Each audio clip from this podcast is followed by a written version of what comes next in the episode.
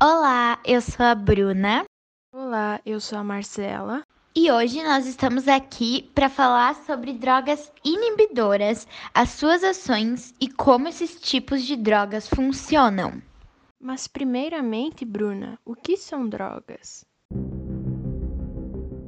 Drogas são substâncias químicas que não são produzidas pelo organismo e alteram determinadas funções biológicas, promovendo mudanças fisiológicas ou comportamentais. Muitas pessoas associam o termo drogas a coisas ruins. Entretanto, nós não podemos nos esquecer de que medicamentos também são drogas, uma vez que provocam mudanças no organismo. E agora que nós sabemos mais sobre as drogas, o que são os inibidores? Inibição enzimática é a redução da velocidade de uma reação enzimática provocada por uma molécula. As moléculas que provocam essa ação inibitória são chamadas de inibidores e podem ser tanto constituintes da própria célula como podem ser substâncias estranhas a ela. Na inibição enzimática, a substância inibidora forma ligações químicas com as enzimas, de modo a interferir na sua atividade catálica. De acordo com a estabilidade da ligação entre o inibidor e a enzima, a inibição enzimática pode ser de dois tipos, reversível ou irreversível. A inibição reversível ocorre quando as moléculas do inibidor e as moléculas da enzima se unem por ligações não covalentes, que, por serem mais instáveis, podem ser rompidas, fazendo com que a enzima retome a sua atividade posteriormente.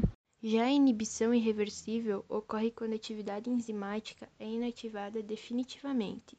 Nesse tipo de inibição, a substância inibidora se une à enzima por ligações covalentes que são mais estáveis, o que altera o grupo funcional da enzima necessário para sua atividade catálica, tornando-a inativa de forma permanente. Muito interessante esse assunto, mas onde encontramos os inibidores? Vários antibióticos combatem infecções por bactérias através da inibição irreversível de enzimas desses microorganismos. A penicilina, por exemplo, inibe a atividade da enzima transpeptidase, que é indispensável para a formação da parede celular bacteriana. Com a inativação dessa enzima, a bactéria não tem como fabricar parede celular, o que impede a sua reprodução.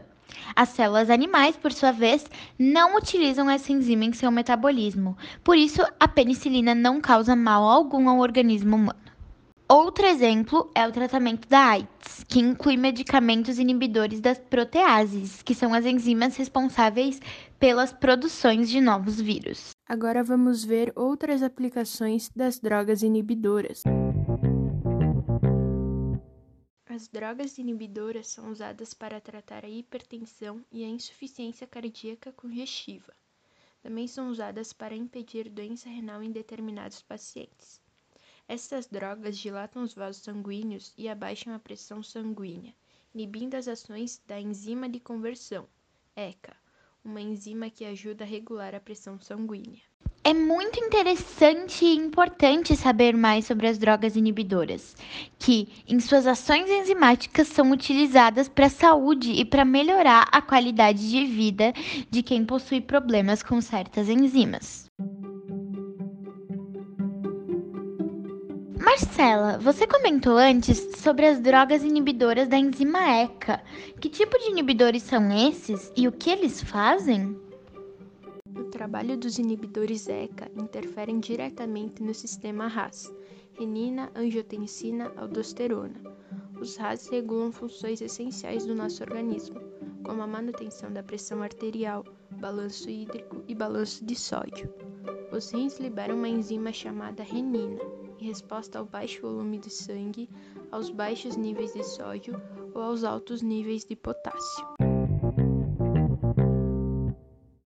Claro que a nossa amiga Marcela, ela não é uma especialista no tema, mas não se preocupem, ouvintes, nós chamamos o professor Guilherme Tristes, que se especializou no assunto, para que ele nos explique melhor sobre como os inibidores ECA funcionam na insuficiência cardíaca. Guilherme, para que tipo de pessoas podemos usar esse tratamento e quais são seus benefícios? Ele vai estar indicado para todos os pacientes. Eu falo isso baseado no que a gente chama de medicina baseada em evidências. Os ensaios clínicos que foram feitos utilizando esses medicamentos é, e comparando a utilização desse medicamento com algum outro tipo de terapia ou com algum placebo, mostraram que os IECAs na insuficiência cardíaca, eles são capazes de reduzir a progressão da doença para aqueles pacientes que estão utilizando a medicação. Além disso, ele é capaz de reduzir a incidência de morte súbita e infarto agudo do miocárdio eles são capazes de reduzir a hospitalização dos pacientes e esses pacientes que têm insuficiência cardíaca, eles geralmente têm várias, várias hospitalizações que podem ocorrer ao longo de um ano e também melhorar a qualidade de vida desses pacientes, reduzindo a sua sintomatologia. Esses são os principais é, benefícios do uso do IECA nos pacientes com insuficiência cardíaca. Muito obrigada pela sua entrevista, professor Guilherme. Nós ficamos muito felizes de poder contar com a sua participação e nossos ouvintes certamente também ficaram. E aí, pessoal, vocês gostaram do tema? Nós esperamos muito que sim, afinal, nós preparamos esse podcast com muito carinho. Agora vocês estão sabendo de tudo sobre as drogas inibidoras e com certeza vão usar isso em suas vidas e lembrar do nosso podcast daqui para frente. Por hoje era isso, pessoal. Curtam muito, compartilhem e não se esqueçam que toda terça-feira às 16 horas tem um novo podcast de assunto científico por aqui. Então até semana que vem e grande beijo a todos e todas.